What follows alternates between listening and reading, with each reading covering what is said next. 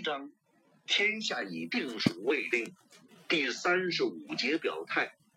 大宁河是长江的一条支流，河床虽然宽阔，水流也很急，但水面并没有覆盖住整个河床，水面只有数米宽，最狭的地方看上去也就一两米宽，只能行驶较小的船只。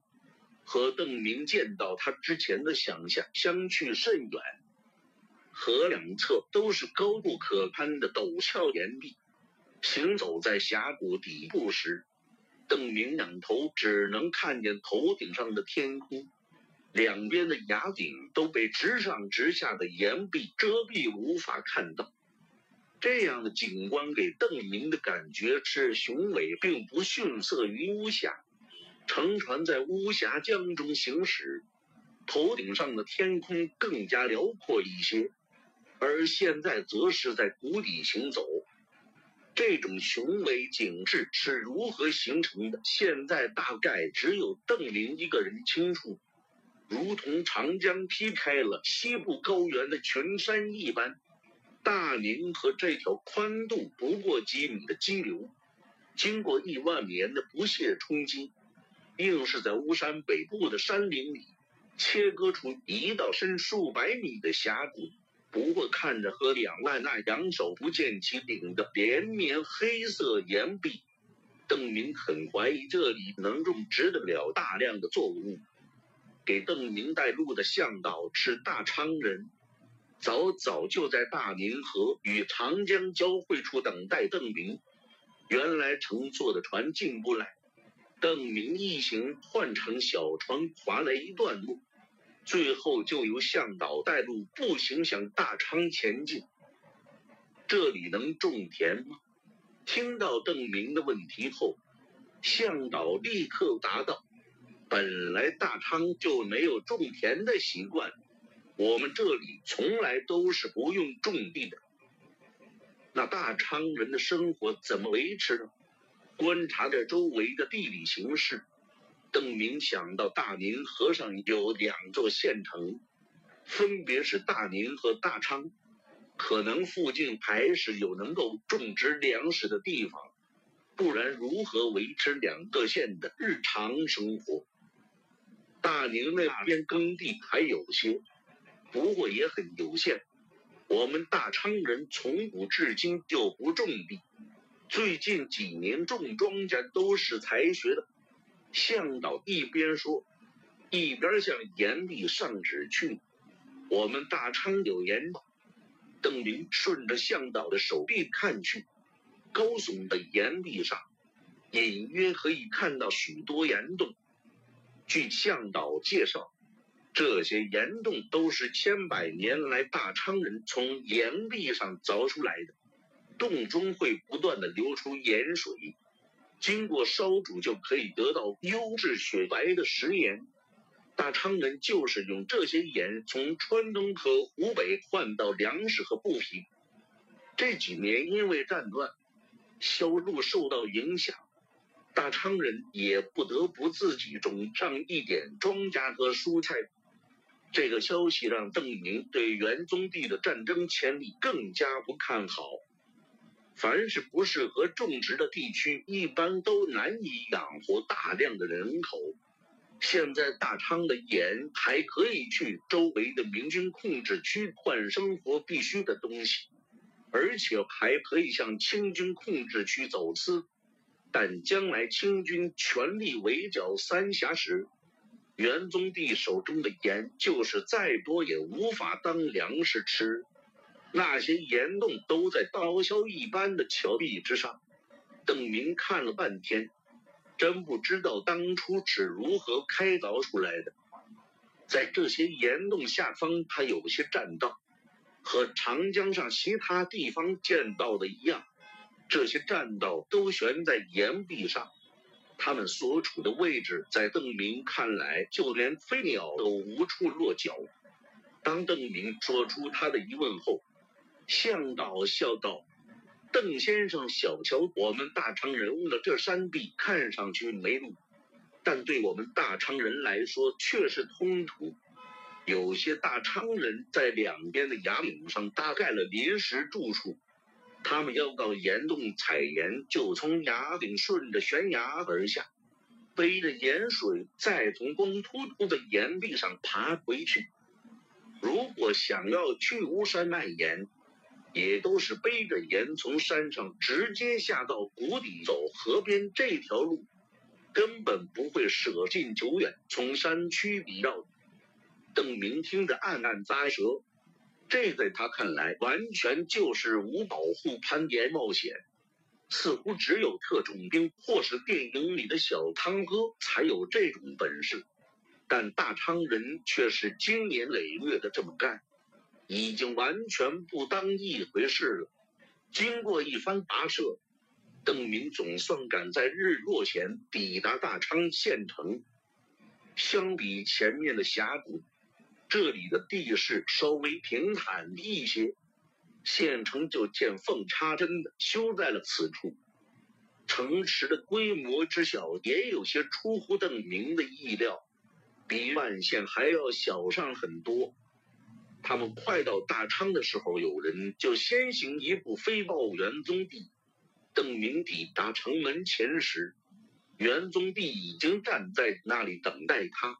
此番相见，元宗帝更加彬彬有礼。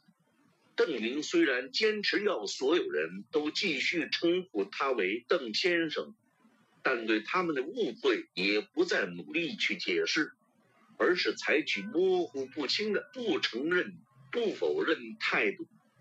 大昌县城虽小，但是里面的设施相当齐全，一点不比万县的繁荣程度低。邓明不但看见各种店铺，还有一间酒肆。酒在这种时候绝对属于奢侈品。大昌虽然地处偏僻，但是有产盐之力，所以一直生活富足，百姓有余钱饮酒。元宗帝注意到邓明的目光，就解释道：“不但以前。”就是现在，大昌的盐走私到湖北，也可以从清军控制区换到很好的酒类。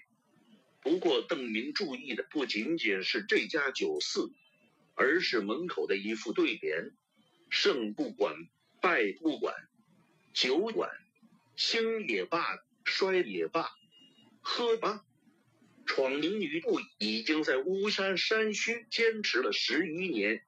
邓明看着这幅对联，想到这些年来战局不但没有起色，而且不断恶化，闯营内部的悲观气氛恐怕也是一日甚于一日。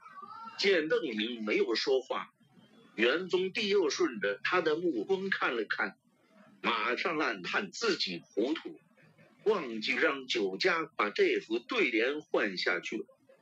眼下元宗帝只能宽慰邓明道：“大昌兵都是原来的严民，祖祖辈辈是跋山涉水为等钱，在悬崖峭壁上攀爬时，生死就在呼吸一线间，他们也都当作平日里的寻常事。大昌人心性极为坚韧，就是在三峡这一带的山民里，也是数得上第一的好兵。”这副对联不过是戏言而已，当不得真的。笔者看，在我们的历史上，上下游的大宁、巫山向清廷投降后，大昌继续坚持抵抗到康熙三年，满清任命的川督李国英在破城后进行了疯狂的报复。笔者到大昌时，看到一则介绍。所有现在的大昌人都是从湖广移居来的，没有一户是原来的住民。邓明轻轻叹了口气，他想起此行的一个目的，就是希望了解一下元宗帝等人对未来战略的看法。于是邓宁就询问元宗帝，觉得眼下形势如何，是不是不应该在这一隅之地坚守？而是转移到清廷控制能力薄弱的地方去。但元宗帝听到这个问题后，第一个念头不是该如何向邓明分析战略形势，而是邓明这个问题似乎是在暗指他以前的闯营身份。邓明提出的转移流动设想，怎么听都有些昔日闯营的影子在里面。因此，元宗帝马上表明反对态度，官兵应该守土不失，意图恢复，岂能不战而退？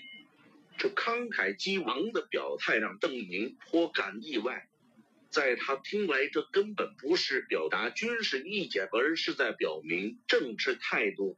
好吧。邓明之所以向元宗帝询问这个问题，当然也是考虑到他曾经是闯营的大将，更是商洛山十八旗之一。商洛山时闯营的形势，要比南明现在的形势还要险恶十倍、百倍。不知道当时李自成是如何考虑化解这种险恶局面的。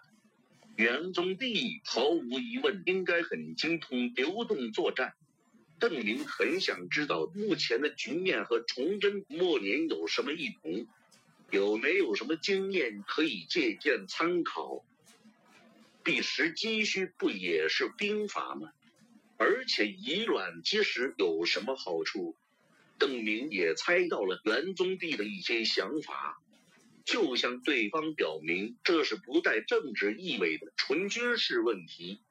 眼下十分天下，八九分都沦陷了，的确是到了生死存亡的关头了。但我并不觉得绝望，因为当年闯王的形势，嗯，就是如果晋国公知道有什么好办法的话，最好不要再藏着掖着。赶快拿出来吧！邓明的言语显然没有起到任何效果。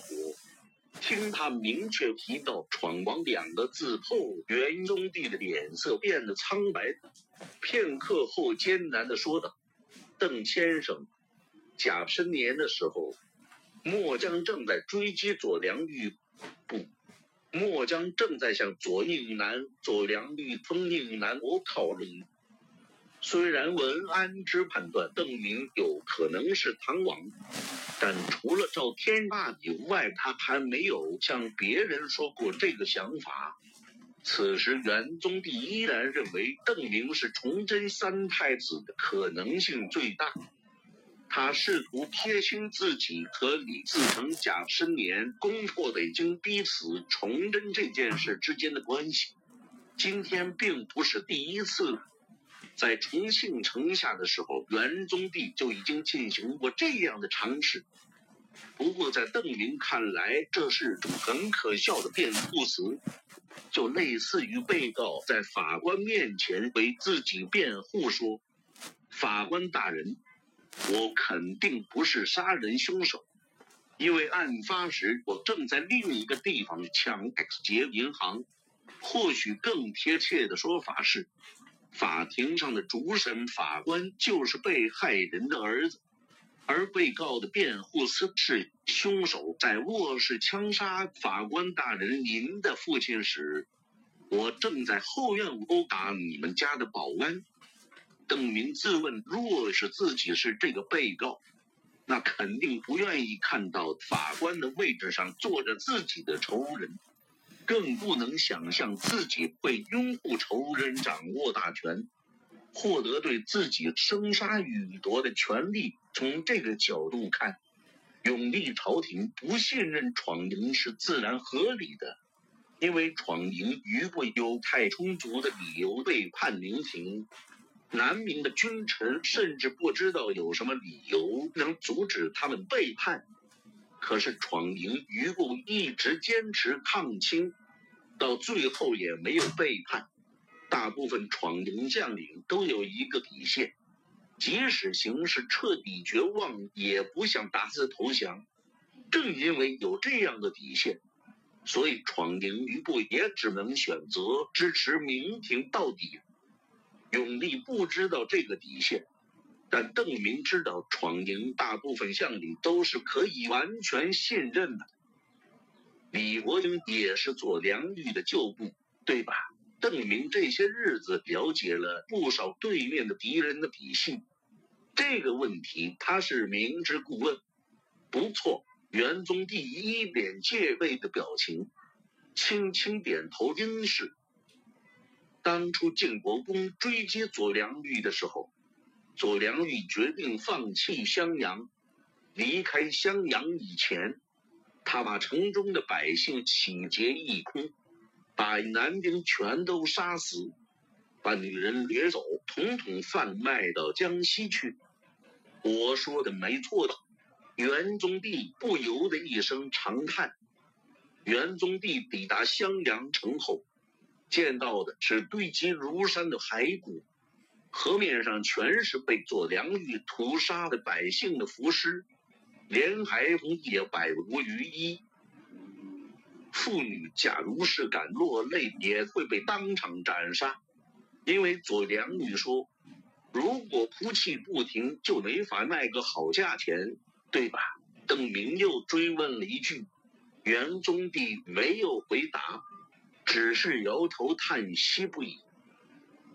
当时李伯英就在左良玉的军中，襄阳、九江历次屠城，他一次都没落下过。不过很快他就不是明军，他变成了清军。邓明没有用“打死”这个蔑称，而是用“清军”这个明军官兵极少使用的词汇。而建国公蜀王西营刘文秀则变成了明军。后来在汉中，在岳阳，每次遇到明军来攻，李国英还是和当年一样。把百姓杀戮一空，唯恐有一个男丁逃到明军那边，唯恐少卖了一个妇女，少挣了一份钱。我说的都没错吧？不等元宗帝回答，邓明也知道对方会怎样回答这个问题，他就用周围所有人都能听到的洪亮声音对元宗帝说道：“晋国公当年追击左良玉没有错。”唯一做的不好的就是没有追上左良玉。要是那时把李国英宰了，就不用今天看着他嚣张。所有的人都沉默不语，无论是邓明身后的护卫，还是元宗帝和他手下的大昌兵，没有人知道该如何接邓明的话。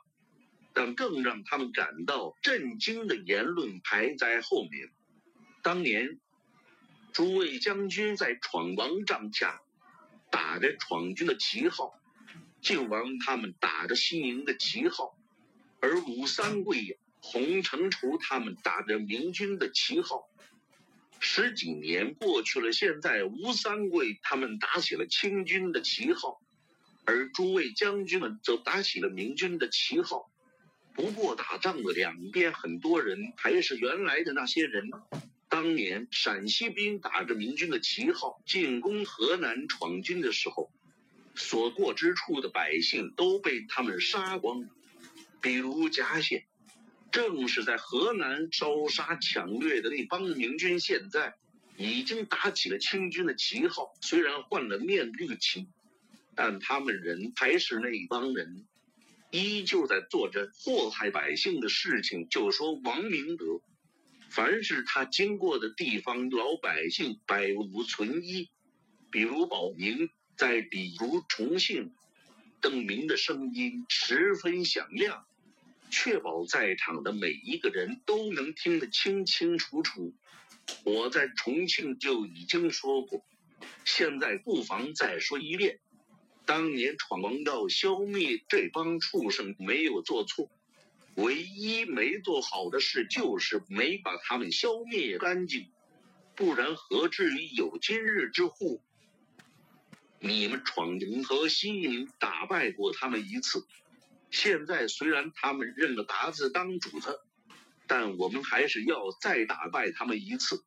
我们也一定能再次把他们打败，这一次要连同他们背后的达子主子一起打垮。邓明白我们这两个人斗得很重，这是我的真心话。晋国公在大昌待了两天，临走前，元宗帝邀请邓明到演武场观看练兵。不得不承认，大昌兵确实个个都有飞檐走壁之能。看着他们攀登墙壁的敏捷身手，邓明不禁想到：若是此时明军处于优势，展开大反攻的话，这些大昌兵倒是不错的破城坚兵。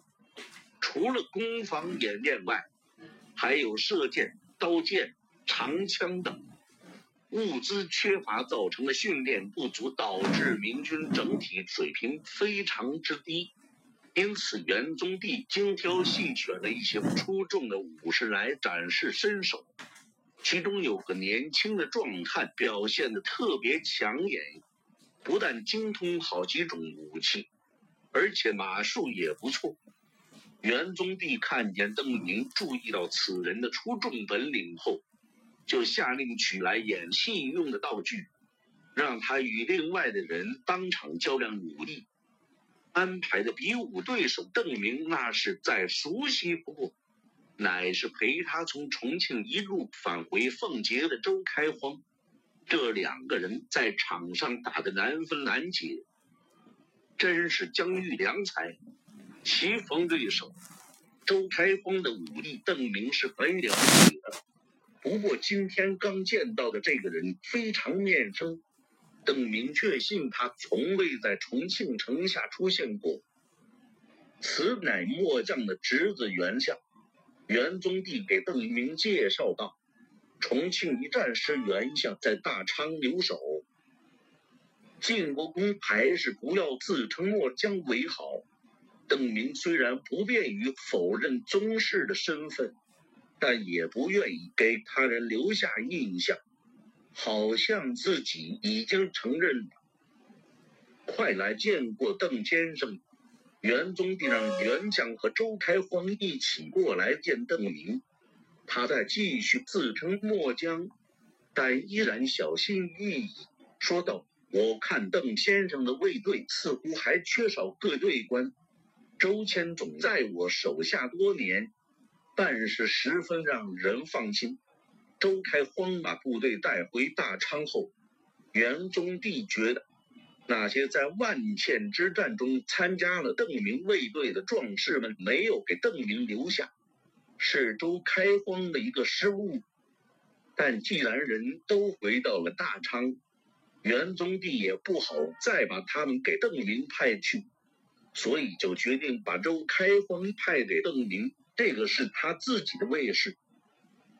我这个侄子也有膀子力气，给邓先生提些行李不在话下。